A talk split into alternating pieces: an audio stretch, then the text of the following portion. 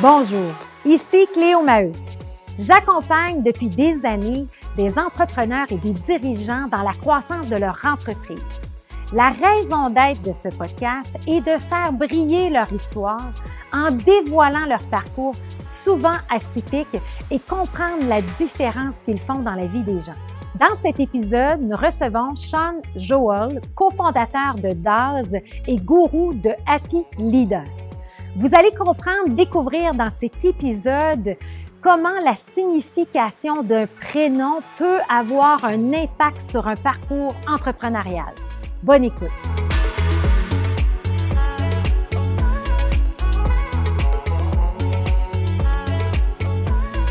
Bonjour Sean, Sean Joël, qu'on a la chance de recevoir aujourd'hui, que j'ai la chance extraordinaire de recevoir. Sean, on se connaît depuis plusieurs années et je trouve euh, ton histoire tellement inspirante. Donc, c'est un honneur pour moi de te recevoir ici aujourd'hui. Et ce que je voudrais, dans le fond, c'est qu'on ait cette conversation-là qu'on a toujours toi et moi, mais qu'on puisse partager avec les auditeurs un peu euh, euh, c'est quoi ton parcours? Puis quand on parle d'hypercroissance, souvent ça peut faire très peur, mais tu as une façon unique de l'aborder. Puis c'est ça que je trouve excellent puis que je veux faire euh, connaître au grand public aujourd'hui. Mais dans un premier temps, j'aimerais ça que tu me parles de toi. Oh boy, on commence tout de suite comme ça. Ah hein? oui, direct. Ben, merci, euh, merci Cléo de me recevoir. Super excité d'être ici aujourd'hui. Euh, mon histoire, bon, je vais-tu à ma naissance? Est-ce que je pars loin de même? Ben, j'aimerais ça. T'as quand même, non, mais juste un peu de tes origines. Tu sais, t'as quand même une belle histoire. Absolument. Je vais compter rapidement, euh, en fait, la naissance. Puis la raison que j'en ai parlé, c'est avec le nom, comme tu sais bien. Oui. mon nom, c'est Sean Joel, mais le monde, ils savent pas que mon nom indien, en fait, c'est Sukraj. Puis le nom Sukraj, ça veut dire The Happy Leader dans la culture indienne. Puis j'ai tout eu une obsession avec le bonheur. Je pense à cause que ma grand-mère m'a nommé comme ça. Euh, donc, c'est quelque chose que j'ai tout le temps, toute ma vie, essayé de, suivre puis de faire, des choses qui sont toutes euh, entourées du, bonheur puis d'avoir les bonnes personnes autour de moi. Mais j'ai une question par rapport à ça, justement. Quand tu dis le happy leader, à quel moment dans ta jeunesse tu as compris le, la notion du bonheur puis ce que ça voulait dire? Je pense que c'était arrivé quand même jeune parce que ma grand-mère, elle habitait en Angleterre, mais elle venait au Québec à chaque été pendant trois mois pour vivre avec nous. Puis quand elle venait, ben, elle, me contait plein d'histoires. Puis comme moi, j'écoutais pas grand-chose de ce qu'elle disait. en indien, je comprenais à peine ce qu'elle disait. Mais en vieillissant, j'ai réussi éventuellement à mieux comprendre ses histoires. Puis à un moment donné, elle me l'a conté. Elle dit, tu sais, c'est moi qui t'ai nommé. Puis moi, mon nom, pour te dire honnêtement, là, j'étais très embarrassé par mon nom toute ma vie. Parce qu'au Québec, on se comprend qu'un nom comme ça, il y a, je ne veux pas trop donner mon âge, mais il y a plusieurs années, euh, le monde, il comprenait, il n'y avait pas beaucoup d'Indiens. Moi, dans mon entourage, j'étais le seul dans toute mon école primaire qui était indien. Au secondaire, le seul Indien sur 1300 étudiants. Euh, fait que tu peux imaginer que je sortais un peu du lot. Et puis, le monde, il riait souvent de mon nom. Il me traitait de toutes sortes de. Puis là, je ne les dirai pas sur ton podcast, parce que c'est des mots qui, qui sortent pas bien. Mais il prenait des variations de mon nom, puis euh, c'était assez euh, intimidant. Donc, moi, j'ai souvent renié ma culture. Mais je pense qu'on aimerait ça l'entendre. C'est quoi la variation de ton nom? Puis après, j'ai une ben, histoire à te raconter. Tu sais, sucrage, mais le monde, les, les, choses qu'ils trouvaient drôles, c'était comme sucrage à gâteau. C'est même pas un vrai mot. Il y en a qui m'appelaient euh, Sasquatch. Ils pensaient que c'était drôle. Il y en a qui me disaient scratch and sniff, scratch and save. Des choses de même, tu sais. c'est des conneries, mais mais moi, je trouvais ça vraiment difficile en tant que ces jeunes qui, qui, était le seul immigrant souvent dans mon cercle. Et euh, j'ai beaucoup renié ma culture parce que la culture, non seulement qu'il y avait les, les, gens québécois qui n'avaient pas l'air de nécessairement comprendre d'où que je venais, mais encore plus que ça, euh, ma culture à moi, c'est une culture qui a été très euh, exclusive. C'est une culture qui est très basée, on reste ensemble, les Indiens, puis de notre culture, puis essayer d'être avec des gens comme toi, puis tu sais, on veut pas que tu maries une femme qui n'est pas de ta culture, puis que moi, j'ai tout fait l'opposé. fait que c'est de là que ça vient, vraiment. OK. Puis ça peut t'aider, là. Moi, j'ai le nom euh, Cléo, OK? Puis le film québécois La guerre des tucs est sorti en deuxième année, OK? Puis c'est le chien qui meurt à la fin du film. Fait que on a vécu la même chose quand on était jeunes. Fait des gens qui ont ri dans le cours d'école, là, je connais ça. Connais ça, Mais merci de partager ça. Puis en fait, c'est à quel moment? Fait que là, on a, on a l'enfance, on est, on, on, on vient d'une communauté, tu sais, qui reste beaucoup ensemble, on est au secondaire. Qu'est-ce qui se passe après? Ben, après ça, je me suis beaucoup euh, intégré dans la culture québécoise. On le voit dans mon accent. Je parle comme des Québécois. J'en suis fier même. Euh, c'est très rare pour quelqu'un de ma race. Je le sais que c'est rare parce que quand je vois quelqu'un comme moi qui parle comme moi, je trouve ça hyper bizarre. je le sais que ça peut être bizarre pour les gens. Mais euh, pour moi, après ça, c'est là que ça a commencé vraiment le parcours dans l'entrepreneuriat. je sais que tout le monde a tout le temps des histoires de vente, toutes d'affaires, mais j'en suis un. Moi, qu'est-ce que j'ai réalisé à l'école, c'est que souvent, on avait des cours que, qu'il fallait que tu prennes des notes très spécifiques. Puis là, ensuite, il y avait des examens qui se passaient. Puis là, moi, j'ai réussi à commencer à vendre les notes que je prenais parce que j'étais vraiment organisé dans la façon que j'écrivais mes notes. Puis il y avait un paquet de délinquants qui n'étaient pas bons dans ce qu'ils faisaient. Là, il me demandait Écoute, euh, je peux savoir tes notes? Je dis Ben, ça va coûter 5 pièces. Puis là, ben, il dit OK, on va payer 5 pièces. Et là, j'ai découvert les photocopieuses. Puis là, je photocopiais mes notes, puis je les vendais partout. Puis là, en secondaire 5, je me souviens, puis ça, c'est un programme que beaucoup de gens ils connaissent au Québec, mais c'était les jeunes entrepreneurs. Puis là, il y avait un programme qui se passait dans les secondaires. Puis là, ben, tu allais dans les jeunes entrepreneurs avec d'autres écoles même. Puis là, tu créais une business. Puis là, je me souviens, notre groupe avait décidé de créer un business de bijoux. Moi, j'étais comme des bijoux, des bracelets. Tu fais que j'allais vendre des bracelets. Mais là, c'était ça notre business. Puis là, j'ai commencé à me promener puis vendre euh, les, bracelets puis les business.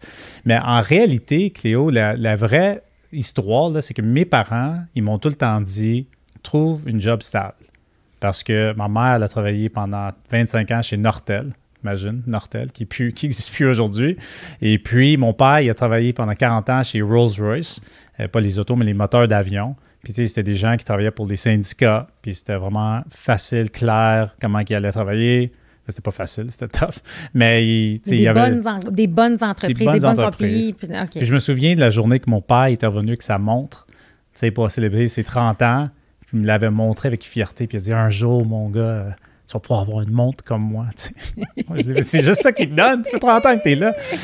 Moi, j'ai réalisé vite que je ne voulais pas nécessairement euh, être dans une job stable, mais quand même, j'avais pas. Moi, je pense pas que j'étais un entrepreneur qui était né que de cette façon-là. Honnêtement, je pense que j'aurais continué dans le, le monde corporatif parce qu'en en fait, j'ai commencé ma carrière après l'université Premièrement, j'ai étudié en euh, documentaire, film puis télévision. ça n'a aucun rapport.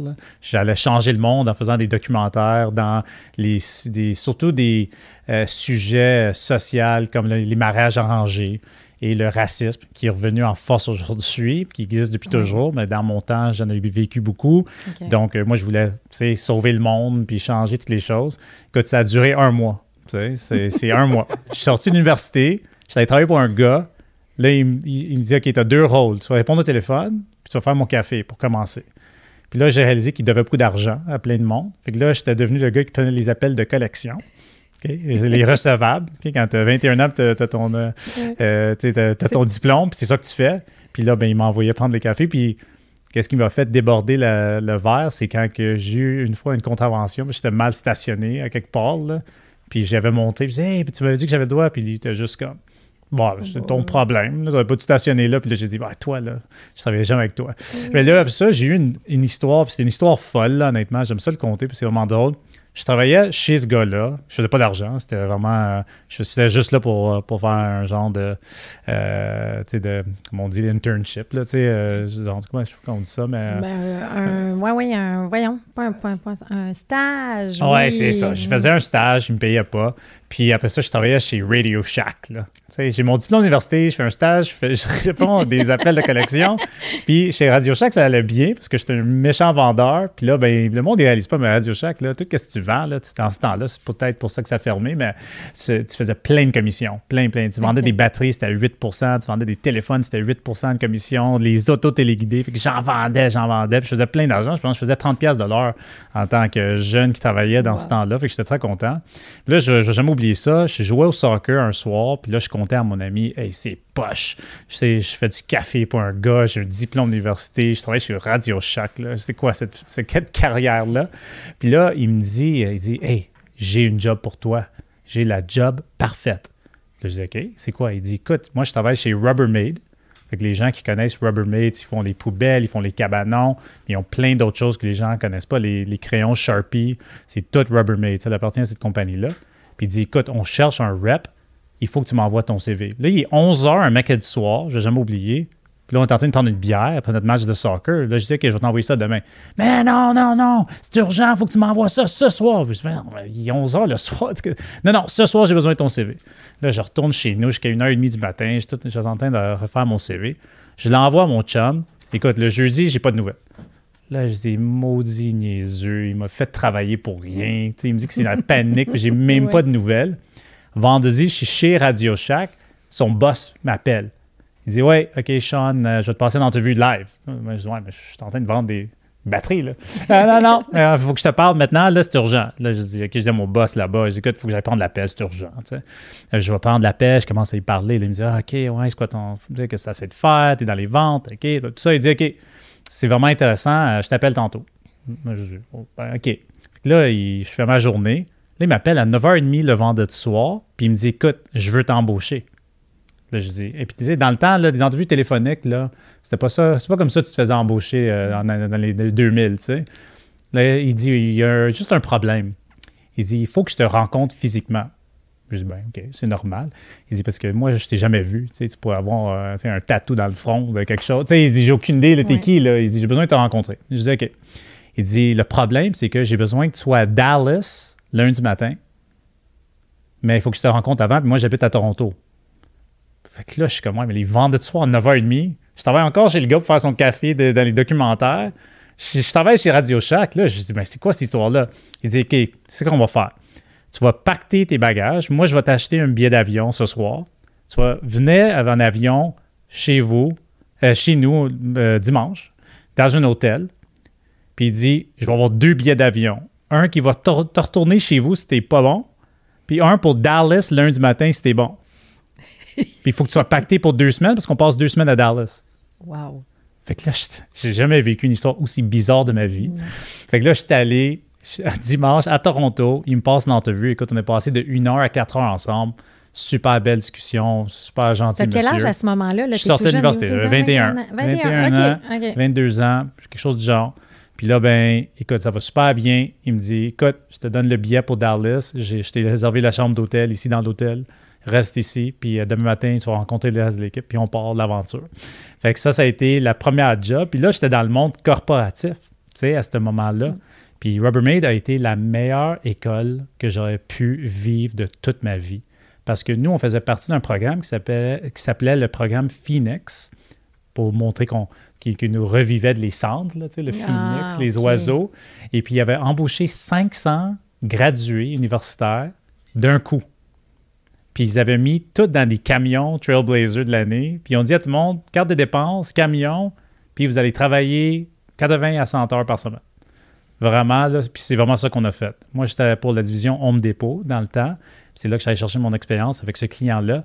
Puis là, on travaillait littéralement là, des 12 à 12 heures par jour, facile, du samedi, du lundi au samedi. C'était quoi le travail? La vente, la représentation? on allait là, on, on, faisait la promotion de nos produits, on, on, faisait, on était capable de convaincre les gérants de magasins. Écoute, ça, ça, ça pue de même maintenant. Ça a tout changé, je pense, à cause de nous.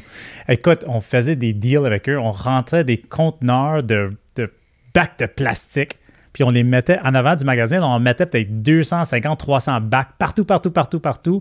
Puis là, on faisait des événements. Puis là, on invitait du monde avec des battes de baseball pour essayer de briser nos contenants en avant du magasin pour montrer comment ils étaient bien fait. Puis on donnait des prix. Puis écoute, c'était la grosse vente. Euh, on était les premiers représentants qui faisaient ça. OK. Fait que c'était vraiment comme être un peu, euh, tu sais, j'ai le mot anglais aussi, là, mais un disruptor un peu dans les façons de vendre et tout. Puis ils ont pris des jeunes, mais est-ce que les idées venaient des jeunes ou venaient d'une stratégie? 100% des jeunes. Il n'y a aucune idée. Qui, les autres nous ont dit, là, allez vendre, puis faites n'importe quoi. Écoute, on faisait des affaires bizarres, là. Tu sais, parce qu'on avait des produits, il y avait des, euh, euh, des, des, des qui font des, des, des, petites choses de bouteilles de propane, là. Ouais. Puis là, ben, on faisait des exemples, on faisait brûler des crèmes brûlées en avant du magasin pour montrer comment nos produits... C'était des choses pas rapport. Là. On, fait, on, est en train de bâtir toutes sortes de, d'affaires de, montage. Puis... là, dans ma tête, moi, d'hypercroissance, là, on est dans le podcast. Est-ce qu'ils ont vécu des, une hypercroissance en termes de vente avec euh, ces 500 jeunes-là? Donc, oui, on a vécu une, incroyable hypercroissance, vraiment. Mais le problème, c'est que tu es allé chercher 500, je te disais là-dedans, c'était pas tous des joueurs A, mais disons euh, peut-être euh, au moins la moitié là, qui sont vraiment du monde hyper compétent, hyper fort Mais là, après un an, tu es brûlé. Parce que là, tu viens de travailler tellement d'heures dans une semaine, puis c'est pas logique, tu peux pas continuer de même. Fait que là, tout le monde dit, mais moi, je veux plus être représentant. Moi, je veux une promotion maintenant. Mais là, il n'y avait pas 250 promotions, 300 promotions à aller chercher. Moi, j'ai été chanceux, j'ai eu une promotion. Je suis devenu euh, gérant de district pour tout le pays du Canada. Fait que je suis devenu en charge de tous les représentants à travers le pays. Fait que là, j'ai passé une autre année à littéralement voyager une semaine sur deux parce qu'ils voulaient que je déménage à Toronto. Mais moi, moi, euh, moi Toronto ne m'intéresse pas du tout. Moi, ma famille est ici, ma vie est ici. J'ai dit non, moi, je ne déménage pas. Ils ont dit OK, tu veux pas déménager, ben là, qu'est-ce que tu vas avoir à faire, là? C'est que tu vas avoir à, voyager une semaine sur deux à Toronto. Fait que j'ai vécu dans un hôtel, le même hôtel, écoute, j'étais rendu qui me donnait des cadeaux à chaque fois que j'arrivais, parce que j'étais là littéralement cinq soirs sur, à chaque deux semaines. Et c'était rendu, c'était bizarre. quand j'arrivais de, euh, de, mes voyages de Toronto, je, je, faisais même pas mes, je défaisais même pas mes valises, tellement que ça me tentait pas, parce que je me disais, je repars dans est-ce que Sarah était dans ta vie à ce moment-là? Ah ouais? Elle avait une boutique de linge. Elle, c'était l'entrepreneur. Elle, sa famille, c'est les entrepreneurs. Son frère Joey, que tu connais super bien, ses parents, c'est eux les entrepreneurs, pas moi. OK. moi, je vivais avec cette famille-là. On était déjà super proches. On vivait déjà ensemble dans une appart à Montréal. Mais elle, elle faisait sa, business. Moi, je voyageais. Puis euh, on se voyait quand on se voyait.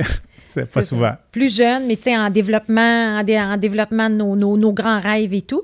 Fait que là, on part de changer le monde avec les études et là, on arrive dans une réalité qui fait pas du tout. Après ça, on, on arrive, donc les compétences, la compétence de vente a été maximisée, tu es là. Ça a duré combien de temps, cet épisode-là? Cet épisode-là, ça, c'était pour quatre ans. Mais, mais qu'est-ce qui était incroyable, ben, que je t'ai pas mentionné, encore plus que qu'est-ce que j'ai appris au niveau des ventes, c'était qu'est-ce que j'ai appris au niveau du leadership eux, ils nous développaient, puis ils avaient vraiment choisi quelques jeunes, puis j'en faisais partie, qui voulaient vraiment nous développer pour le futur de l'entreprise, qui n'est pas nécessairement arrivé, mais j'ai tellement appris.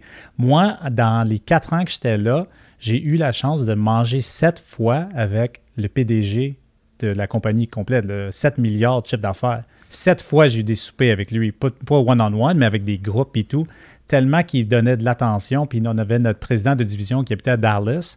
Puis lui aussi, là, je dois avoir passé peut-être 15, 15 fois avec lui des dîners, des soupers, des, moments qui nous apprenaient plein de choses aux jeunes dans notre programme. Et puis, ils m'ont amené peut-être trois, quatre fois à des, vraiment des conférences de leadership, des gens de bootcamp, comme tu fais, de leadership. Ils nous faisaient faire des présentations, puis ils nous apprenaient là, comment être des meilleurs leaders, comment aider les autres à être des meilleurs gestionnaires dans leur travail de tous les jours. Puis ça, ça a été l'apprentissage que j'aurais jamais pu avoir une autre place, je pense, honnêtement. Là. Ben, c'est ta vraie université, ta vraie école, elle est là. Elle est là avec. C'est là que j'ai vraiment appris à être un leader. Puis ces gens-là sont encore dans ma vie. Notre, notre, président de division, il est encore sur LinkedIn avec moi, j'y parle souvent. C'est des gens qui m'ont inspiré, là, comme tu peux pas imaginer. Qui ont influencé ton parcours. Puis là, on va connaître un peu plus ton parcours aussi. C'est ça. Fait que là, il y a la phase de quatre ans là. Qu'est-ce qui se passe après? Fait que là, j'ai la chance de joindre une business familiale. Parce que moi, je savais que chez Rubbermaid, il aurait fallu que je déménage à Toronto. Il n'y avait aucun choix. C'était là le bureau chef. C'était là les opportunités. Là, ils m'ont demandé, écoute, on veut que tu prennes, tu sois le gérant de vente nationale pour toute la division Home Depot et tout. Puis là, j'ai dit, écoute, moi, je peux, je peux pas déménager à Toronto. Ils ont dit, ben, c'est pas, pas une option. Mais là, j'ai dit, écoute, ça, je pense pas que ça va marcher pour moi. Puis là, la business familiale commençait à bien aller. La business familiale, c'était mes beaux-parents et mon beau-frère. Eux, ils avaient commencé une compagnie, puis ils avaient pris une compagnie banqueroute, puis ils l'avaient amenée sur le TSX Stock Exchange, qui est impossible à faire. Je ne sais toujours pas comment ils ont réussi à le faire. Et puis, vraiment, là, ils ont pris cette, compagnie-là, puis ils ont commencé à faire des acquisitions, une fois qu'ils ont réussi à aller chercher de l'argent. Et puis, ils ont commencé vraiment une croissance très, très, très rapide. Puis la compagnie est allée, en fait, de 2000, 1999 ben, à 2007, de 0 à 50 millions de chiffre d'affaires à travers les acquisitions. Moi, je me suis joint à l'organisation en 2004. Moi, je suis rentré comme gérant de vente. Donc, moi, j'étais en charge de beaucoup des ventes. une compétence que tu avais bien maîtrisée dans les quatre dernières années. Exactement. j'étais pas mal bon vendeur et que je l'étais toute ma vie. Fait que moi, les ventes, c'était facile. Donc, je suis devenu gérant de vente. J'ai pris charge de toutes les ventes euh, C'était pas les ventes au complet de toute l'organisation, mais une grande partie. Et puis là, j'ai commencé à, à pousser les ventes. À, quand on a fait l'acquisition d'une compagnie, j'étais très impliqué au niveau des ventes pour la nouvelle euh, division et tout. C'est là qu'on a commencé notre salle de montre à Dallas, qui était une coïncidence que c'était à Dallas aussi. Je passé beaucoup de temps à Dallas. Et puis, euh, c'est le nouveau parcours qui a commencé. Donc, j'ai fait quatre ans dans cette business familiale-là, qui a été aussi un apprentissage incroyable, parce tu as une compagnie publique, qui est quand même quelque chose de vivre euh, cette expérience-là. Et malheureusement, qu'est-ce qui est arrivé, c'est qu'il y a eu certaines acquisitions qui n'ont peut-être pas été les meilleures idées et il y a eu la crise économique en 2000, qui a commencé en 2006, qui a vraiment pris euh, de l'ampleur en 2007-2008. Et puis la compagnie n'a pas pu survivre. Euh, la crise économique, puis les acquisitions qui n'étaient pas alignées avec notre synergie puis notre vision. Et puis, donc, à ce moment-là, moi, je ne faisais pas vraiment partie des propriétaires. oui, je faisais partie de la famille, mais j'étais vraiment un gérant de vente. Euh, on a eu la chance dans tout ça. Euh, ça, c'est vraiment quelque chose, là, mais on a eu la chance. Nous, on allait remettre tout notre argent dans cette entreprise-là. On était, on était là, on était vraiment dédié à le faire marcher. Euh, notre beau-père, il pensait que c'était une bonne idée. Mon beau-frère, moi, tout le monde, on disait, OK, on va tout remettre notre argent. On va essayer de sauver cette entreprise-là. Mm-hmm. Puis la dernière seconde, euh, notre beau-père, mon beau-père, il nous a dit écoute, je ne pense pas que c'est une bonne idée. Je ne vois pas comment on va sauver cette entreprise-là. Je pense qu'on devait essayer quelque chose de différent. Et puis, c'est là que mon beau-frère et moi, on a eu la chance de racheter les actifs de trois divisions et recommencer de zéro. C'était vraiment ça parce que tout était pas mal détruit dans ce qui avait été là. Ça faisait un an que ça marchait ça marchait plus. On avait perdu beaucoup de nos clients, on avait perdu beaucoup de notre business. On a décidé de rembaucher la grande majorité des employés, puis de repartir. Puis là, ben, les compagnies étaient surtout à Saint-Jérôme. Nous, on est du monde qui habite dans l'ouest de l'île de Montréal. Là, on disait, OK, où qu'on va se trouver là-dedans? on disait qu'on va aller à Laval.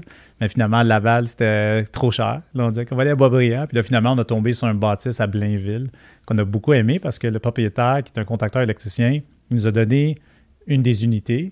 Puis il nous a dit, ben quand vous êtes prêt pour la croissance, moi j'ai une deuxième puis une troisième, juste à côté, tout attaché, que je vais pouvoir ouvrir pour vous. Vous allez pouvoir les prendre quand ça vous tente.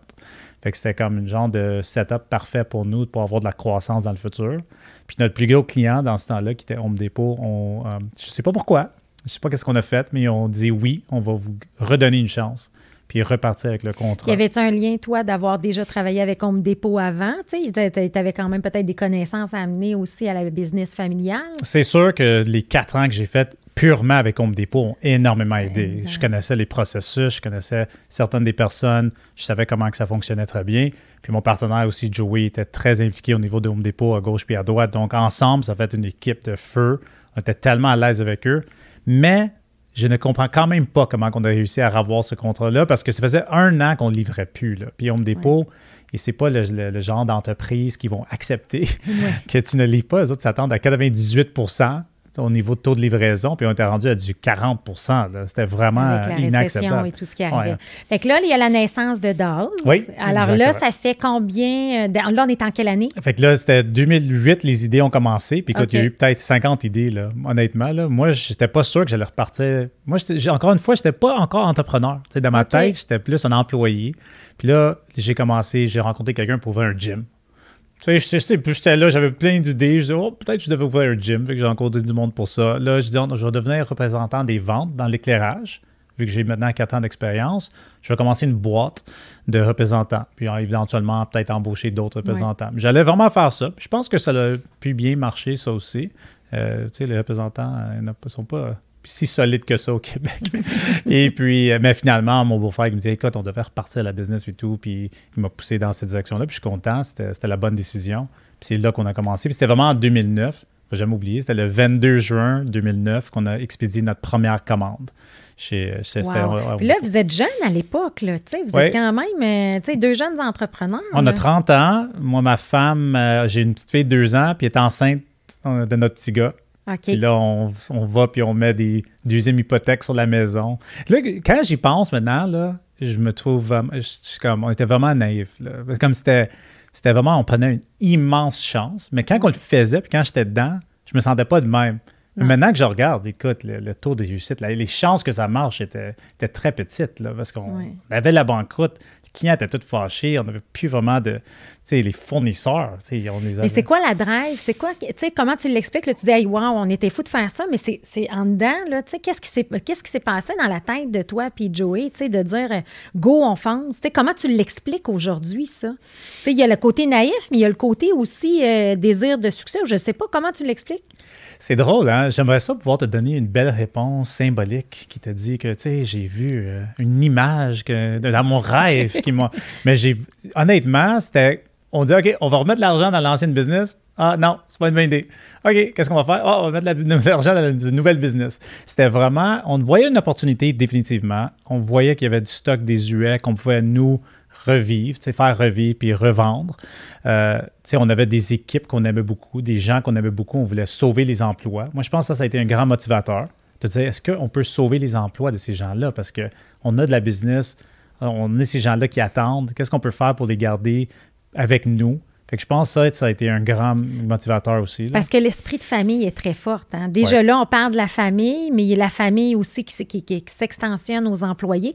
Fait que quand vous êtes parti, vous avez pu avoir des employés qui avaient travaillé avec vous, qui étaient loyaux, en fait, qui ont travaillé avec vous pendant toutes ces années-là. Il y en a combien qui vous ont suivi? Euh, on parle d'une vingtaine. Suivi. Oui, environ 20. Une dans une première shot, puis environ une autre 10 qui sont venus dans une deuxième shot avec une deuxième entreprise. Donc, euh, oui, je pense que ces gens-là étaient loyaux. On les connaissait très bien. Moi, je passais beaucoup de temps avec eux parce que moi, j'étais en charge des ventes de la division particulière dont, euh, qui s'appelait dans ce temps-là l'inogène. Donc, moi, je les connaissais super bien. Ils nous faisaient confiance. Puis, je pense pour eux, c'était un peu comme, ben, pourquoi pas? ils me redonnent mon salaire, c'est pas si loin je pense qu'eux autres aussi, c'était juste naturel de venir avec nous. Puis il y avait une personne qui ne nous a pas suivis, une des personnes les plus haut placées, euh, qui, était, qui faisait un peu partie de l'ancienne famille, de l'ancienne business. Là. Euh, pas de notre famille, mais de la famille de, la business qu'on avait acheté. Puis lui a décidé de ne pas nous suivre. Puis éventuellement, lui a décidé de, sortir une ligne euh, compétiteur, compétiteur contre nous direct, direct, direct, qui a été une, vraiment une mauvaise histoire, mais une super bonne histoire enfin. Mais oui, je pense que cette motivation-là de sauver les gens continuer dans une industrie, dans une industrie qu'on connaissait bien. Pour moi, c'était ces deux choses-là surtout. Est-ce que tu m'aurais demandé, est-ce que ça va marcher, cette affaire-là? Moi, je suis un gars hyper positif, comme tu sais, même à, un point trop extrême. J'ai vraiment été euh, diagnostiqué comme un. y a, une maladie reliée à ça? Oui, oui, oui. Non, mais écoute, tu ne veux jamais être sur les extrêmes. Puis j'ai une docteur qui m'a fait faire des tests. Puis euh, écoute, elle m'a dit j'ai jamais vu, presque jamais personne aussi extrême que toi au niveau positif. Puis là, moi, je pensais que j'étais un héros. Là. moi, c'est incroyable. J'étais tellement positif. Puis elle dit, ah, c'est pas bon. Puis là, ça, c'est pas bon. Elle dit, mais c'est mieux d'être positif que négatif. Elle dit, toi, t'es ben trop positif. Elle dit, tu vas jamais voir les angles morts. Tu vas jamais voir quand quelque chose va mal aller. Elle dit, c'est pas, pas bon pour un entrepreneur, là. Tu as besoin d'être un peu plus réaliste dans tes affaires. Elle dit, c'est faut que tu sois. Puis là, mais ça, ça m'a appris beaucoup. Oui. Elle dit, arrête de mettre tout le temps tes lunettes roses, là. Toi, tu as tout le temps les lunettes roses. Toi, une compagnie va faire banqueroute, puis toi, ben non, ça va bien aller, hein, c'est bien correct. Elle dit, ben non, il faut pas que tu sois de même. Il faut être capable d'être positif, mais il faut être capable de, savoir quand il faut prendre des grandes décisions, puis quand il y a quelque chose de, tu sais, une menace qui s'en vient, tu vois pas assez les menaces. c'est des choses que j'ai eu à apprendre avec le temps. Mais euh, oui, je pense que j'avais juste l'attitude positive, puis je me disais, bon, ah ouais, ça va marcher. On fonce, on y va. On fonce, on y va, puis si ça marche pas, ben, quelque chose d'autre. Là, j'aimerais ça qu'on donne comme. Aujourd'hui, Dolls existe toujours. Absolument. OK? Et ça a été quoi? Ça, mettons qu'on peut-tu résumer rapidement un peu les succès de Dolls? Ben oui, ben ouais, ben, il y en a eu beaucoup. Mais premièrement, je vais peut-être compter juste l'histoire de la transition, puis où que nous, on s'est rencontrés. Je pense que c'était important dans l'histoire. Euh, tu sais, en 2012, euh, nous, ça faisait trois ans qu'on avait l'entreprise. Puis là, ben, je t'ai parlé tantôt d'un compétiteur. Oui. Lui, il arrive, Là, je me souviens très, très bien. J'étais au Fairview, centre d'achat. C'était le genre de mercredi. Je n'ai aucune idée pourquoi c'était un centre d'achat, un mercredi comme à 4 heures. Mais je me souviens tout le temps de ces, de ces moments. On s'en souvient. hein, Non, mais tu es extrêmement positif, des rencontres extraordinaires que tu as fait des. oui, c'est ça. Fait que là, Joey m'appelle. Il dit euh, Va regarder le site web que je vais t'envoyer. Puis il m'envoie un lien. Puis il dit Notre ancien, Nos anciens employés ont sorti une compagnie directement compétiteur à nous la majorité des mêmes produits à 1 de moins cher. Ah, Puis là, on capote, tu sais. vraiment un moment là, de, de, panique puis de déception. Pire encore quasiment que la banque. Tout. Celui-là, ça a vraiment fait mal parce que ces gars-là, moi, j'étais des très, très bons amis avec eux, au point que j'ai failli commencer une nouvelle entreprise avec eux et même pas avec ma famille. Quand que tout a mal été, parce que je, les connaissais bien, puis je me disais, ben, je suis pas sûr que je vais être dans une business familiale, peut-être c'est mieux de commencer avec eux. finalement, j'ai fait la bonne décision d'avec la famille. Mais ça, c'était vraiment comme un couteau dans le dos. Comme ben vraiment, là, j'aurais pas pu. Jamais de ma vie, j'ai eu une trahison, une trahison comme ça. Ça, ça a été le, le pire moment que j'ai jamais vécu, comme un mal que quelqu'un m'attaquait personnellement. Pire que le racisme que j'ai vécu, pire que tout ça. Mais c'était la meilleure chose qui est arrivée pour nous. La meilleure, meilleure chose. Parce que après trois ans de la business, les choses commençaient à aller mieux. On est devenu un petit peu stagnant. On, stagnait, on ne faisait plus d'innovation, on n'avait pas tant de nouveaux produits sur l'horizon. notre équipe était médiocre. Il n'y a pas grand-chose qui se passait. On était correct. Puis on faisait un petit peu d'argent, mais c'était vraiment pas euh, euh, un succès de l'entreprise. Puis ça, ça a été vraiment là, un, immense, immense opportunité, pour nous de revoir la façon qu'on faisait toute notre stratégie. Et là, on a dit, ben, on a besoin d'un coach. Mais ça vous a shaké, cette histoire-là, oh dans le fond. Ça vous a shaké. Puis là, c'est dire, là, il faut faire les choses différemment, il faut reprendre notre position de leader. Là, oui, oui, je suis arrivée dans le décor, mais là, on est ici aujourd'hui pour vous. Fait que là, je veux dire, fait que je connais cette histoire-là, mais là, je veux vous dire, fait que là, on embarque dans un mindset de dire, regarde, on s'en va ailleurs. Euh, puis qu'est-ce qui se passe là? là? C'est quoi les actions que vous avez prises? Là, là, là c'est, là que notre monde a été tourné à 100% à 180 degrés parce qu'on avait plein d'idées dans la tête, mais finalement, c'était pas vraiment les bonnes idées. on se disait, on va faire ci, on va faire ça, mais quand on a eu la chance de prendre deux pas de recul, puis vraiment y penser au niveau stratégique, puis de dire, OK, est-ce qu'on prend les bonnes décisions? Qu'est-ce qu'on devrait faire pour avoir une vraie croissance? Puis, tu sais, notre équipe était, était gentille, mais c'était pas, pas une équipe du tonnerre, Tu sais, c'était, nous deux. Puis, il y avait comme un paquet de monde après qui, tu sais, on avait notre directrice des opérations. Mais après ça, c'était des gens qui travaillaient. Puis, il y avait personne d'autre autour de la table qui nous aidait dans nos décisions puis dans notre stratégie. Donc là, on a. À vous amener plus loin. À nous amener plus loin. Fait que là, on a, fait, on a pris des grands pas au niveau d'améliorer l'équipe. Ça, ça a été la plus grande décision. Euh, premièrement, on a embauché un directeur des produits, un directeur de développement de produits. Euh, qui a été fantastique pour nous pour plusieurs années. Euh, il est rentré dans le décor, puis il a commencé à vraiment développer des nouveaux produits. On a embarqué dans tout ce qui était Dell. Fait que, tu sais, le Dell, maintenant, c'est tellement naturel pour tout le monde. Puis ça existe depuis 25 ans avec les, les, lumières, les feux, tout ça, de, euh, clignotants, puis tout, mais ça n'existait pas dans le marché résidentiel du tout. C'était très rare. Puis nous, on, on est allé all-in. Vraiment, là, on est allé, on a dit, on va amener toute notre ligne de produits dans le Dell dans les années qui suivent. Je pense euh, probablement cette décision-là, qui a été assez visionnaire, a probablement été la meilleure décision qu'on aurait pu prendre parce que tout a tourné par la suite, puis on est tout le temps juste un peu en avance de notre compétition. Puis on a aussi embauché un contrôleur, parce que au niveau financier, on avait besoin de l'aide.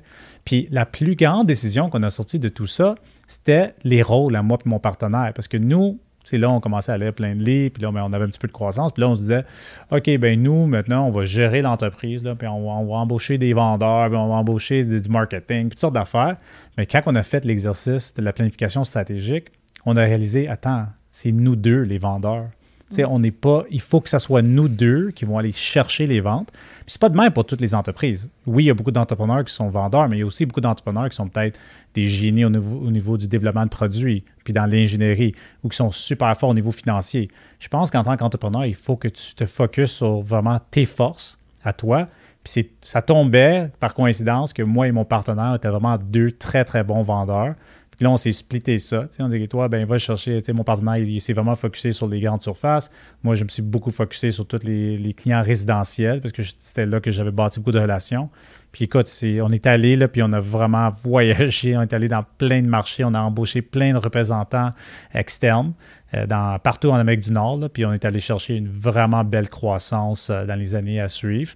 Donc ça, c'était en parallèle avec le développement de produits qui éventuellement nous a amené euh, à, un concept qu'on appelle le Early Integrator. Ce que ça veut dire, c'est qu'on est une compagnie qui aime intégrer les technologies rapidement, mais c'est jamais nous qui, on va pas essayer de sortir le prochain iPhone. On On va pas essayer de sortir l'innovation de l'année que personne n'a mm-hmm. jamais vue. On aime mieux trouver une technologie qui commence à être populaire et l'intégrer dans nos produits. Comme présentement, vous êtes beaucoup dans tout ce qui est les lumières euh, via le cellulaire. C'est ça, intelligent, le smart lighting. Ouais. C'est la même chose. C'est pas nous qui avons inventé euh, les luminaires intelligents ou tous les, les hubs puis tout le, tout le Wi-Fi, mais on a vu une opportunité, on a vu que le marché allait vers là. Puis on a dit, on va aller vraiment se commettre à 100% dans ça.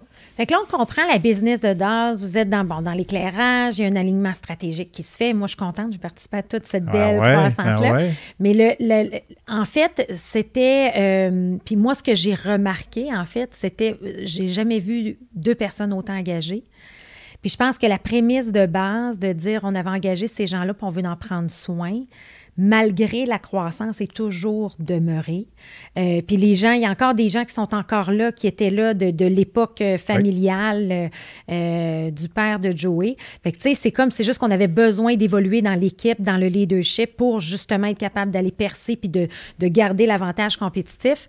Et ça, ça fait en sorte que, si ma mémoire est bonne, vous avez triplé, dans le fond, votre chiffre d'affaires. Oui, exactement. On a, ben, je me souviens qu'on avait fait de la planification stratégique avec toi, puis là, on avait mis un but 5 ans. Puis là, on en riait, tu sais, comment c'était ridicule. T'imagines-tu si un jour on va frapper ces chiffres-là? Voyons donc. Puis on riait, là, littéralement. Puis au lieu de 5 ans, ça nous a pris 3 ans et demi pour frapper ces chiffres-là. Puis ça nous a fait réaliser, wow, quand on met des buts en place, on peut vraiment viser, on peut mettre un plan de match, puis on peut, écoute, tu vas jamais avoir le chemin droit. Il va tout le temps avoir plein d'obstacles, puis plein de gauche puis à droite, mais euh, avoir une vision claire pour le futur, ça nous a beaucoup, beaucoup aidé, évidemment, dans notre parcours. Ça, c'est sûr. Puis là, qu'est-ce qui est arrivé à votre compétition, là? Euh, eux sont pas mal, ils existent encore, mais sont restés aussi petits quasiment que quand ils ont commencé. Okay. Eux autres, c'est une mini-entreprise. Euh, puis je m'entends super bien avec le propriétaire, honnêtement. C'est un, des jeunes qui n'a pas voulu nous suivre.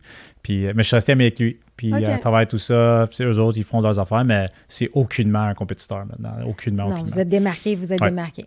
Fait que là, on arrive. Fait que là, je trouve ça super intéressant parce que là, j'ai tellement de questions parce que je veux que tu, je veux je veux que tu sortes d'autres choses qui sont tellement pertinentes.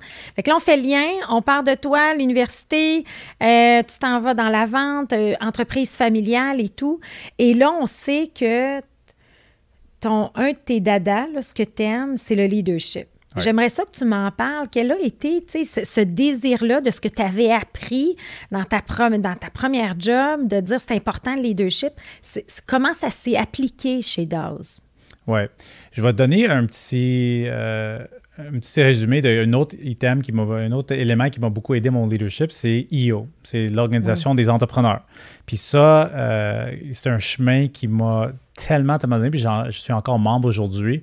Je te dirais que ça, ça a été un immense impact pour moi parce que j'ai joint l'Organisation des entrepreneurs il y a 10 ans et puis, dès le début, à cause de ma passion pour le leadership, je me suis impliqué à tous les niveaux. Euh, je me suis impliqué très rapidement sur le CA. Euh, éventuellement, j'ai devenu président du chapitre de Montréal. J'ai été même, j'ai fait partie de euh, la région canadienne pour aider les autres chapitres au Canada. pour expliquer rapidement aux gens qui écoutent, le IO, c'est l'organisation des entrepreneurs pour les fondateurs ou propriétaires d'une entreprise, d'un certain chiffre d'affaires. Donc, il faut que tu sois, tu rencontres ces critères-là pour en faire partie. Puis là, après ça, on fait des rencontres avec d'autres entrepreneurs euh, à Montréal, mais aussi mondialement. Et on apprend de ces gens-là. Puis ça, ça a été énorme pour nous parce qu'on a puis mon partenaire il en faisait partie, maintenant lui fait partie de YPO, qui est semblable. Euh, ça a été vraiment un apprentissage incroyable parce qu'on a pu maintenant apprendre des meilleurs leaders mondialement on a eu des conférenciers extraordinaires qui sont venus de, partout, partout au monde. Écoute, j'ai rencontré euh, dans mon temps euh, deux anciens présidents de pays euh, qui ont été vraiment des, moments spectaculaires. pour les gens qui connaissent Pandora, comme par exemple ceux qui font des bijoux, ben, on s'était assis dans leur bureau chef avec le CFO pendant une demi-journée pour apprendre les leçons de comment eux sont allés de zéro à 5,2 milliards. Puis écoute, c'est toutes ces histoires-là, puis toutes l'opportunité de fréquenter plein d'entrepreneurs euh, de qualité qui nous ont vraiment amené énormément d'outils dans notre coffre d'outils pour les utiliser. Donc là, j'avais l'école Rubbermaid. Après ça, j'ai eu l'école IO, euh, dont j'en fais encore partie. Donc, ces deux éléments-là m'ont donné, donné tellement de pistes au niveau du leadership que ça a été beaucoup, beaucoup plus facile de prendre ces outils-là puis les intégrer chez DAS. Mais tu es d'accord avec moi, là, Sean? Parce que je te connais, là, puis vous êtes deux gars exceptionnels, mais il y en a qui font énormément de formation mais qui font pas grand-chose avec. vous, vous avez quand même, tu sais, puis Chante, tu as, une, c'est ton côté positif, mais tu es capable de prendre ça puis d'en faire quelque chose puis de le transmettre à l'équipe. ça a été quoi l'impact? Qu'est-ce que tu comment t'expliques ça chez Daz? Parce qu'il y a une super belle culture, euh, il y a des gens, tu sais, puis il y avait des gens d'un certain âge qui travaillaient avec l'entreprise depuis des années, mais il y avait des nouveaux, des jeunes qui arrivaient. Fait que comment, comment tu décris l'évolution du leadership chez Daz? Écoute, je pense qu'il y a plusieurs éléments, plusieurs parties. La première partie, puis ça, tu nous as beaucoup aidé avec ça, puis on a été très borné pendant longtemps, mais c'est la qualité des gens. Oui, on avait une équipe qui était déjà là, mais la réalité, c'est qu'on a hérité cette équipe-là sans se poser grandes questions. Puis ça a été probablement une erreur, ça, dans certains sens, parce qu'on a réalisé à un moment donné qu'on n'avait vraiment pas la bonne équipe. Je donne un exemple farfelu. Là. Tu sais, quand on était assis au bureau, puis là, on n'avait pas de réceptionniste parce qu'on ne pouvait pas se permettre une réceptionniste. On avait deux personnes dans la service à clientèle, puis il y avait le téléphone de l'entreprise qui était entre les deux personnes. Puis quand le téléphone sonnait, ni une ni l'autre voulait répondre parce qu'ils ne voulaient pas être considérés la réceptionniste. Donc le téléphone sonnait, pouvait sonner 12 à 15 coups. Puis nous, en tant que les dirigeants de l'entreprise, on regarde les deux gentilles madames qui ne veulent pas répondre au téléphone juste par l'ego purement. Puis là, éventuellement, il y en a une personne qui répondait. C'est là qu'on a réalisé, OK, on a-tu vraiment la bonne équipe? Est-ce qu'on a une bonne culture? Est-ce qu'on pense aux clients avant tout? On a changé 80% de notre équipe. Tu sais, dans les derniers six ans, c'est ça la réalité. Il reste seulement un, 15 à 20% des gens initiales, mais avec le temps, il a fallu qu'on change. Puis quand j'explique ça à mes clients éventuellement, ils capotent. Ils disent Waouh, t'as changé. Non, mais c'est pas pareil chez nous. Ce sera pas pareil. C'est ça. c'est ça. Puis là, tu rencontres leurs équipes, tu dis ah, ça va être pareil. euh, mais c'est, puis c'est pas pour dire que c'était pas du bon monde. Moi, je dis tout le temps chaque personne a une place, mais juste peut-être pas chez nous. peut-être ta place est ailleurs dans une autre entreprise. Peut-être que chez nous, on n'est pas le fit culturel pour toi. Ou, ou, je vais ou la façon dont je le vois aussi, c'est de dire euh, ben, le DAS d'il y a 10 ans, c'est plus le DAS d'aujourd'hui. Il y a une évolution dans vos compétences, dans vos désirs de croire, dans votre niveau de tolérance et de patience. Fait que, tu sais, ça aussi, c'est une autre réalité. Fait que ça n'enlève rien à ces gens-là non plus. Mais, euh, vous mais par contre, la, la beauté, c'est que euh, puis toi, je sais que tu t'es toujours bien occupé de tout ce qui était le volet culture. C'est que tu as eu le courage aussi. Tu sais, vous avez eu le goût de le faire. Oui, mais ça plus du temps. Je me souviens, là, mais on était très réticents. Ça, je me rappelle. On était très réticents. mais tu, nous, tu nous poussais. Mais c'est tough, tu sais. Tu as, quelqu'un qui est là depuis longtemps, puis est gentil, mais là, tu vois que la personne n'est pas productif. Puis là, tu essaies de coacher la personne pour qu'il soit encore meilleur. Tu sais, c'est ces gens-là qui sont le plus tough. Ceux qui sont juste pas gentils, là, c'est pas, pas tough, ça. Ben, ça a été tough pareil. Mais c'est, pas, c'est moins tough. À un moment donné, tu deviens bon aussi parce que ce qui arrive, c'est que tu réalises que la personne ne fit pas. Tu échanges cette personne-là pour un joueur A. Puis nous autres, on dit tout le temps, c'est quoi un joueur A? C'est quelqu'un qui est hyper valeur, hyper productif. Puis si on avait une machine à cloner des humains, là, on voudrait cloner cette personne-là. Fait que ça, c'est pas facile à dire là, pour avoir quelqu'un de même. Mais tu trouves quelqu'un comme ça, qui remplace ton joueur qui est aucunement productif ou pas gentil. Puis là, tu vois, c'est pas 2x, euh, là, c'est 10x le résultat que tu vas aller chercher avec cette personne-là. Puis là, ben, ça, ça devient un peu comme une drogue après ça. C'est comme dire, ouais, mais si cette personne-là, je pourrais la remplacer avec un A. Tu, sais, tu, commences à te le demander. Puis qu'est-ce qui arrive? C'est que le plus de A qui rentre, c'est que les anciens B, en fait, ils deviennent des C parce qu'ils n'étaient même pas des vrais B. Ils étaient en fait pas super bons. Mm. Puis eux non plus, ils ne plus dans la nouvelle culture d'énergie, puis d'exécution, puis de culture qu'on veut amener. Donc ça, ces gens-là aussi, éventuellement, ils, partent des fois tout seuls ou des fois... Euh, puis es-tu prêt à dire, Sean, que ça a été le plus gros défi d'avoir les bonnes personnes qui vous entourent. Tu sais, quand on parle des défis de la croissance, puis de faire un, un, fois trois, là, tu sais, euh, ça, ça, ça a été un défi de trouver ces gens-là, de trouver les compétences? C'est immense, immense défi. Le plus grand défi, je pense, qu'on a vécu, qu'il y en a eu beaucoup de défis, mais je pense que celui-là a été vraiment le plus top parce qu'il y a le, côté émotionnel. Tu sais, on ne peut pas s'en passer. En tant qu'humain, on est émotionnel, puis on va souvent protéger les gens pour des mauvaises raisons. Puis on va dire, cette personne-là, on peut pas, on va faire des excuses, on peut pas la laisser partir, elle connaît si, elle est aimée par ce client, toutes sortes de choses, puis des raisons. Mais c'est jamais dans ma vie, jamais dans mon entreprise ou avec les clients que j'aide aujourd'hui, c'est jamais arrivé qu'un employé, qu'un employé qu'on identifie comme étant quelqu'un qui ne fit pas l'entreprise, la culture de l'entreprise, c'est jamais arrivé que quelqu'un laisse partir cet employé-là puis qu'on le regrette. C'est jamais arrivé. C'est tout le temps une espèce de pression qui est enlevée des épaules, puis c'est tout le temps la même phrase, puis je le dis aux clients maintenant, tu vas me dire la phrase suivante. Tu vas me dire pourquoi on a attendu si longtemps. Tu, tu vas le dire, mais là, tu peux attendre deux ans. Aucun, moi, c'est pour vous. Il n'y a aucun problème. Mais tu vas me le dire, cette phrase-là. Parce que moi, je l'ai dit tellement de fois. On s'est tout le temps dit, aïe, aïe, pourquoi on a attendu Mais c'est vrai que quand tu commences à être euh, moins tolérant à des gens qui ne fitent pas, là, ça devient comme... Euh, tu deviens addict, là, tu sais, c'est comme tu veux avoir ça. Puis moi, je me rappelle souvent d'avoir des conversations avec vous pendant des rencontres, puis on disait... Moi, ce que je vous disais, je disais, OK, ça fait une demi-heure qu'on parle de cette personne-là, là, puis qu'on est six personnes d'une équipe de direction, c'est sûr qu'elle ne fit pas, tu sais. Fait que, tu sais, pour Parce que j'appréciais beaucoup ton impatience. Parce que je voyais ta face, puis je disais... Ah, elle va péter sa coche, Cléo. Ça sent bien, ça sent bien. Moi, j'attends. péter ma coche, jamais de la vie, voyons ah, donc. Ouais, t'es bon comme coach, t'es très bonne parce que tu sais quand péter ta coche, puis ça fait l'impact que ça a besoin de faire. Non, mais euh, ça, c'est l'italienne Beaustron. Ah, C'était nécessaire parce que ça nous faisait réaliser, c'est vrai. Pourquoi ça, passe, ça fait 30 minutes qu'on parle d'un employé qui, qui, ne fit pas la compagnie, on peut-tu juste s'en passer? Là, euh, OK, écoute, euh, monsieur gestionnaire ou madame gestionnaire, tu as trois mois pour aider cette personne-là. Si dans trois mois, c'est pas réglé, au prochain trimestriel, on va les laisser partir. Es-tu d'accord? Oui? OK.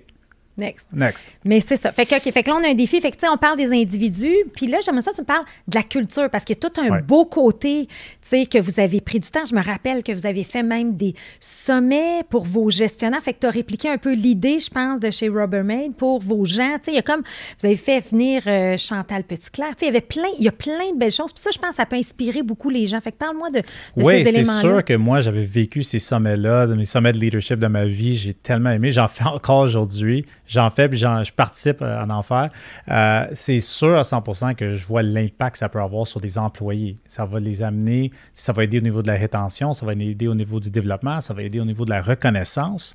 Tous ces éléments-là, il faut les prendre en compte. C'est très important quand on est des joueurs A. Donc, nous, on a lancé un programme de leadership qui s'appelait le, euh, programme de leadership DALS, euh, le PLD. et puis, qu'est-ce qu'on a décidé de faire? C'est qu'on a donné la chance aux employés de faire application. Nous, c'était pas juste choisir des gens. Nous, on a dit, OK, on a 40 employés, tout le monde peut appliquer, trouver une façon créative de faire application, puis on va considérer les applications, puis on va choisir une dizaine de personnes sur l'équipe. Puis là, on a reçu toutes sortes d'applications intéressantes. Il y a du monde qui ont fait euh, des, euh, des, des, applications via. Euh, il y a une personne qui était sur un snowboard qui descendait une pente avec un selfie stick, là, qui se filmait puis il expliquait comment c'est cool, la culture chez Dars, puis pourquoi ils veulent faire partie du programme. Euh, il y a d'autres personnes qui ont écrit une lettre très euh, émotionnelle qui nous expliquait plein de, choses à l'intérieur. Euh, il y a eu toutes sortes de, de, de différents. Quelqu'un nous a fait une espèce de dessin de leur futur, puis tout ça. On a eu vraiment des applications. Il y en a qui sont venus, qui ont dit on veut faire, je veux faire une entrevue avec vous pour vous expliquer mes, mes raisons. Wow. Fait qu'on a eu plein, plein de sortes d'applications. Puis là, on a choisi 10 personnes. Puis là, qu'est-ce qu'on a fait? C'est qu'on les a amenés pendant deux jours à Mont-Tremblant. Et puis là, on dit, mais qu'est-ce qu'on peut faire pour inspirer ces gens-là pendant deux jours? On veut apprendre de ces gens-là plein de choses. Fait qu'on avait, euh, on avait eu la chance puis je vais la remercier encore aujourd'hui, euh, Chantal Petitclerc, euh, l'Olympienne la plus décorée de, l'histoire du Canada, qui est venue nous parler de son parcours, euh, quand elle est devenue paralysée à 12 ans, comment l'histoire est arrivée, son parcours en tant qu'athlète professionnel. Écoute, euh, tout le monde pleurait. Ça a été tellement inspirant d'avoir une personne comme elle qui nous compte son histoire. On avait fait les, avec toi les, personnalités, les, les, disques pour voir c'est quoi les personnalités des gens pour mieux communiquer. On a forcé ces gens-là. Écoute, on avait du monde de l'usine. C'était un mix de personnes. Là. On ne parle pas de VP. C'était vraiment un mix éclectique de toutes sortes de gens tout le monde avait une présentation de cinq minutes à faire sur un sujet personnel. Donc, on a donné à ces gens-là les outils, on leur a appris comment donner des présentations, comment mieux communiquer. Puis là, tout le monde a eu une heure à préparer une présentation. Ça a été quoi l'impact de ça? Écoute, l'impact a été euh, très, très, très fort. Les gens sont venus motivés, inspirés, excités, ils ont trouvé ça vraiment euh, spécial. Euh, c'est un élément de notre culture d'entreprise euh, que, c'est sûr qui, est venu bonifier tout le travail qu'on faisait. Qu'est-ce qui est arrivé en, fait après ça qu'on trouve que je trouve vraiment intéressant, c'est que nous, on a donné beaucoup de liberté à nos équipes. on a créé, au lieu d'appeler ça un comité social, on a créé ce qu'on appelle un, comité expérience employée on voulait dire, nous, on veut que l'expérience des employés soit vraiment le fun. Puis là, ben, on, c'était moi et Joey qui faisait tout avant. Puis là, on a dit, ben non, on veut plus être ceux qui sont obligés de tout faire, les parties, les événements, puis tout ça. Puis tu sais, je sais qu'on fait beaucoup de blagues ces jours-ci, avec les tables de ping-pong, puis les jeux vidéo dans les entreprises, puis tous les, les, déjeuners gratuits. Nous autres, c'est pas ça. Oui, on a une table de ping-pong, mais oui, il y a des compétitions assez intenses, mais surtout avant COVID. Mais nous, c'était beaucoup plus que ça. Nous, on voulait créer une culture avec les bonnes personnes qui étaient un petit peu plus flyées, qui, donnaient la chance aux gens d'être vraiment créatifs. Une chose qui est arrivée là-dedans, que les, gens vont peut-être trouver un peu bâtard, c'est nous, on, fait beaucoup de mauvais coups dans l'entreprise. C'est, quelque chose qui est devenu, qui fait partie de la culture. Euh, puis c'est devenu très intense. Puis à un moment donné, moi et Joey, on se regardait, on se disait, c'est-tu correct que c'est devenu si intense? je vous donne un exemple. Euh, notre directeur de développement de produits s'en va en vacances. Quand il revient, tout, tout, tout son bureau est à l'envers. Donc, son ordi est par terre, sa table est sur l'ordi, la chaise, tout à l'envers, au complet. Ou quelqu'un d'autre arrive, il y a vraiment un petit bureau, on rentre, parce qu'il est obsédé avec le ping-pong, on a rentré, on a réussi à rentrer la table de ping-pong dans son bureau, puis tout sortir ses meubles, puis son ordi, puis tout ça, puis les cacher ailleurs. Fait que lui, il rentre le lundi matin après deux semaines de vacances, tout ce qu'il y a dans son bureau, c'est une table de ping-pong. Tu sais, puis là, on se dit, c'est vraiment intense, ça commence. C'était vraiment, à un moment donné, on a fait, tout le monde a surround rappé l'auto de quelqu'un, là, comme 50 fois. Sais, des espaces. Puis là, on se disait, écoute, c'est-tu ridicule, c'est peut-être une distraction, puis tout. Mais en fait, qu'est-ce qui est arrivé, c'est que ça a ramené l'équipe à, se sentir, oui, c'était drôle, oui, c'était le fun, mais c'était juste une espèce d'esprit d'équipe qu'on a réussi à créer. Puis, tu sais, le gars avec la table de ping-pong, là, à, à 8h30, il rentrait, mais à 8h45, là, la table était retournée, son bureau était prêt, il, était, il repartait pour sa journée de travail. C'était du fun. C'était du fun. C'est ça. Là, je veux, parce que là, le temps passe, mais je veux absolument qu'on parle de. Fait que là, on voit un beau succès avec Dolls. Euh, bon, vous avez gagné des prix, triplé le, chiffre d'affaires, tout ça. On vit l'hyper-croissance. Mais là, on revient à Sean, qui. Euh, est très impliqué dans le leadership, très impliqué dans le leadership et il se, euh, il décide de, euh, de suivre sa voie. Probablement, puis là, là, là j'avais, je connaissais pas l'histoire de ton enfance, mais là, je fais un lien avec ta grand-mère, puis toutes ces histoires-là, j'ai l'impression qu'à un certain moment donné, ont résonné dans ta carrière, tu sais, de dire, regarde, moi, j'ai investi, c'est extraordinaire. Puis, euh, ben, j'ai la chance extraordinaire aujourd'hui d'avoir un collègue euh, qui a été un client, mais maintenant un collègue qui fait du coaching comme moi, qui est certifié Scaling Up et tout. Mais tu as une, une twist à ton coaching. Puis, je veux que tu me parles de dire, ben, un, Qu'est-ce qui a fait que tu as décidé de suivre cette voie-là? Puis aujourd'hui, qu'est-ce qui c'est, quoi tes prochains dix ans? Tu sais, ton prochain, on parle toujours du BIAG, ton but hautement audacieux et grandiose, ben c'est quoi ton prochain BIAG? Écoute, il y a beaucoup de. C'est chargé. Ta question est chargée. Euh, écoute, moi, qu'est-ce qui est arrivé? C'est que quand je faisais partie de l'Organisation des entrepreneurs, j'ai aidé à lancer un programme qui s'appelait Accélérateur, ici à Montréal, quand on aidait les plus petites entreprises à avoir de la croissance. Puis moi, j'ai fait ça sur mon temps. C'était volontaire. J'ai aidé ces entreprises-là. Je suis devenu un coach accélérateur. Puis là, j'ai vu l'impact de faire du coaching sur des jeunes entreprises qui avaient besoin de l'aide, qui avaient besoin du mentorat. Et ça m'a vraiment, vraiment touché profondément. J'adorais ça. J'aimais beaucoup, beaucoup aider ces gens-là à suivre un parcours similaire auquel j'ai suivi. je, savais qu'il y avait un succès potentiel dans ça. Et ce que tu as fait aussi, parce que tu as, expliqué on, mais tu es quand même l'ambassadeur de tous les programmes de leadership, de développement. Donc, tout le volet individu, people, culture de danse, c'est toi qui l'as géré pendant 10 ans parce que c'était ton dada naturellement. Fait que là, il y a les deux. OK? C'est ça, exactement. Fait que là, après ça, parce que j'ai eu beaucoup de. C'était vraiment un, travail d'équipe, mais c'était ma passion, c'est sûr. Puis là, ben, j'étais, comme, comme j'ai mentionné tantôt, obsédé avec le bonheur, obsédé avec aider des entrepreneurs. Puis là, je regardais ça, puis je disais, est-ce qu'il y a moyen que je puisse avoir un plus gros impact à plus grande échelle, à euh, aider d'autres à suivre un chemin comme nous? Et puis, je sentais que, comme c'est le cas aujourd'hui, que Dals allait super bien. Joey est un excellent président d'entreprise, mon partenaire. Puis j'ai dit, ben Dals va super bien. Ils n'ont pas besoin de moi nécessairement dans les opérations de tous les jours. Est-ce que je pourrais aller suivre ma passion de faire du coaching, puis là, j'avais mon livre qui va sortir sous peu, le livre de Happy Leader. Puis là, je voulais finir mon livre là-dessus en même temps. Je voulais donner des conférences. J'avais déjà commencé à donner certaines, conférences. Je voulais en faire plus. Là, j'ai dit, OK, est-ce que Puis là, c'est une grande décision parce que, tu sais, j'ai une entreprise qui va super bien, puis pourquoi faire ce move-là? Mais je voyais vraiment une opportunité d'avoir un impact à plus grande échelle. Fait que ça, ça a été, je te disais, le motivateur en avant de cette décision-là, de dire, OK, puis je voulais absolument rester impliqué avec DALS. Je voulais pas juste partir de DALS. Puis avec mon partenaire, je dis ben, écoute, peut-être que ben, je peux vous aider d'une façon quelconque. Puis là, ben, j'ai réussi avec mon partenaire à trouver une façon qui, qui marche pour nous deux, qui, que je suis devenu le coach en fait de DALS, qui est hyper bizarre, mais qui marche super bien pour nous. Ben, tu connais la business. Ben, oui, je connais la business, puis je suis capable de me détacher parce que je suis quelqu'un qui fait beaucoup de méditation. Je suis quelqu'un qui, qui, est capable de, de, prendre un peu de recul puis de dire écoute, moi, c'est la vision à Joey. Moi, je veux supporter sa vision à 100% On a rentré deux VP qui sont incroyables pour l'aider aussi. Puis l'équipe était déjà si forte, si bonne, que là, l'équipe est, prête pour un, autre pas dans la croissance. Puis moi, ben, ça me donne la chance d'aider beaucoup d'entreprises, euh, de sortir mon livre, de, vraiment suivre ma passion. De, je fais un sommet virtuel qui s'en vient aussi. Donc, euh, j'ai parlé avec 30 euh, des meilleurs leaders mondialement qui vont être là sur la conférence virtuelle aussi, qui va être super le fun. puis là, ben, j'ai un cours en ligne aussi que toi, tu m'as encouragé à faire, qui est sur le bonheur, comment faire 10x ton bonheur. puis je pense que c'est vraiment une piste que je vois suivre de plus en plus parce que c'est comme ça qu'on peut aller chercher le plus d'impact. C'est avec des outils technologiques comme ça qu'on peut aller chercher 5 000, 10 000, 20 000, puis éventuellement, qui est mon BHAG personnel, d'impacter un million de leaders mondialement avec la croissance de leur bonheur spécifiquement. OK. Fait que tu l'impactes, mais ça va avoir un impact. Tu vas avoir un impact sur leur bonheur.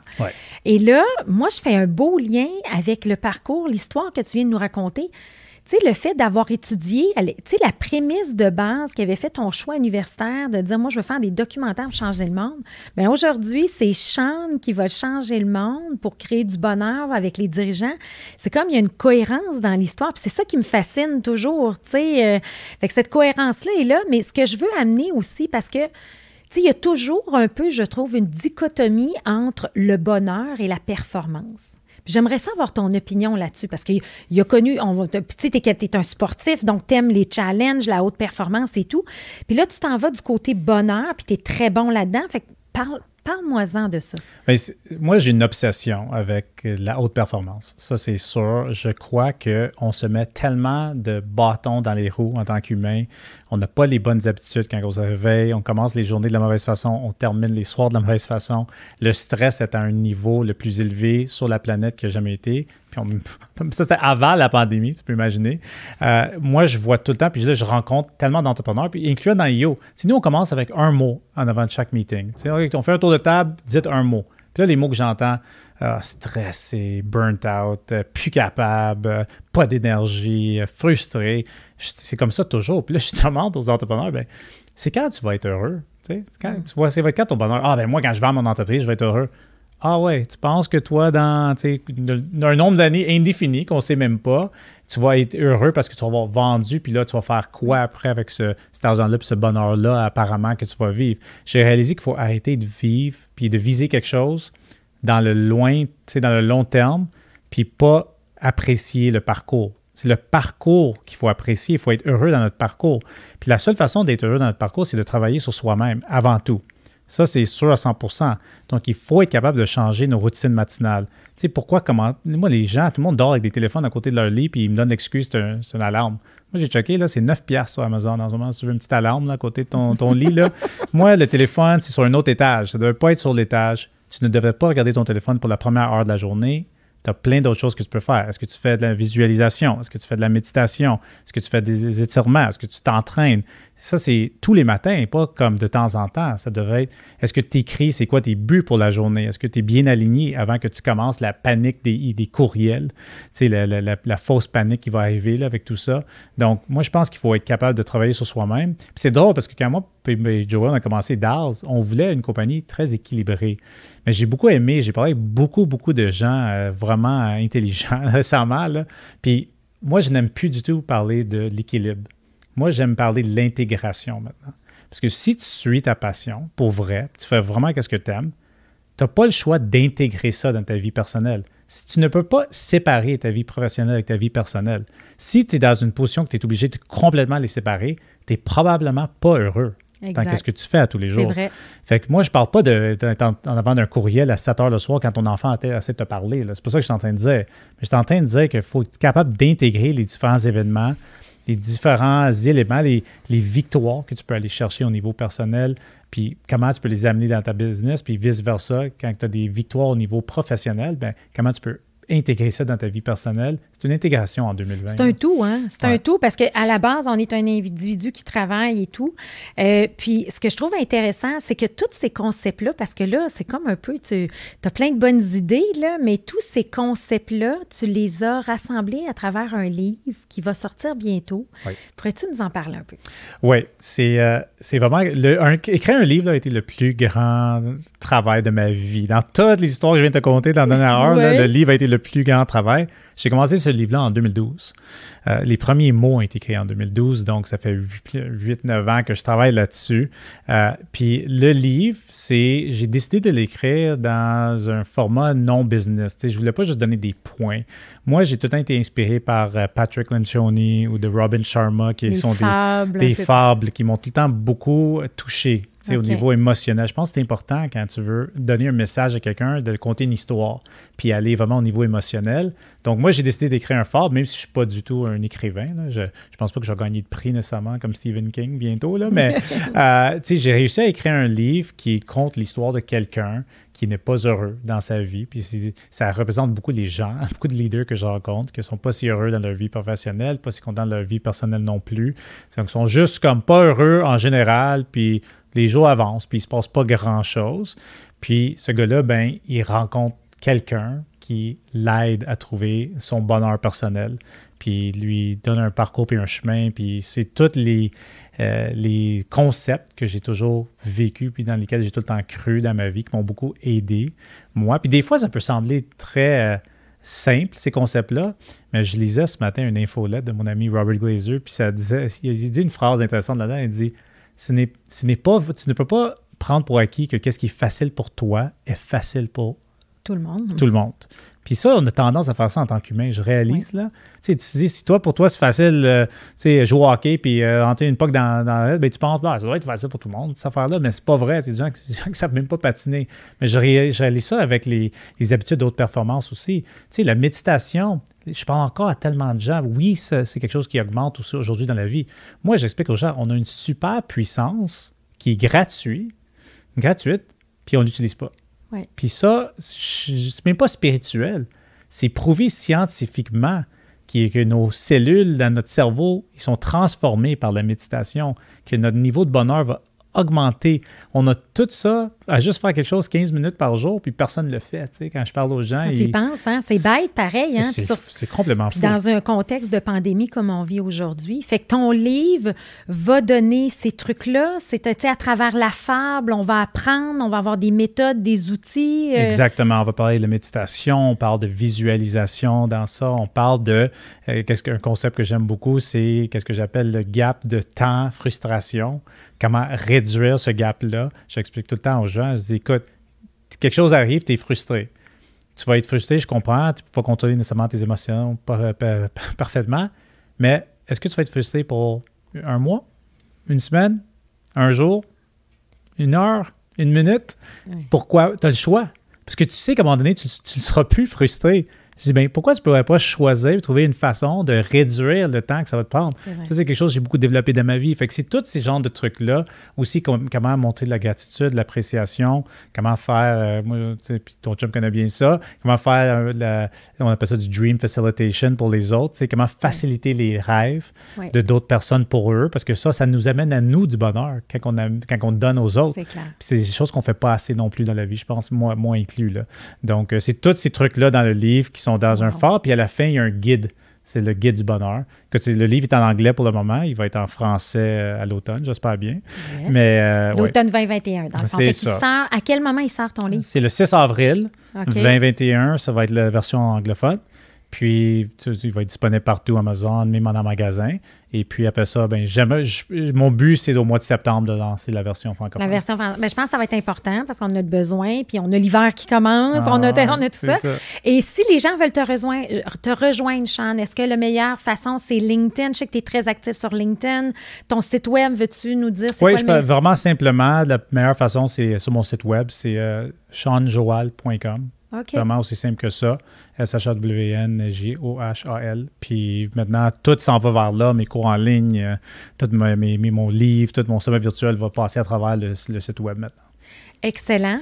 Alors, euh, ben moi, je trouve qu'il y a un avantage extraordinaire à être un extrémiste du positif parce que je suis convaincue que tu vas avoir un impact sur plus d'un million de personnes. Ça, c'est convaincu. Merci, Sean, d'être dans ma vie. C'est un beau parcours qu'on a eu ensemble. Je suis tellement contente de voir évoluer puis où tu es rendu. C'est vraiment inspirant, ton histoire. Ben, merci à toi. Puis je tiens à te mentionner que tu m'as beaucoup, beaucoup appris. Puis toi, tu m'as beaucoup inspiré dans ma vie aussi. Donc, euh, merci à toi, honnêtement. Ça me fait plaisir. Merci.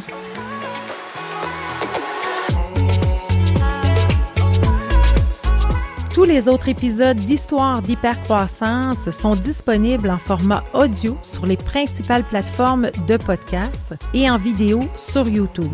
Pour du contenu exclusif, rendez-vous sur la page LinkedIn Hypercroissance ou sur le site hypercroissance.com. Au plaisir de vous y retrouver très bientôt.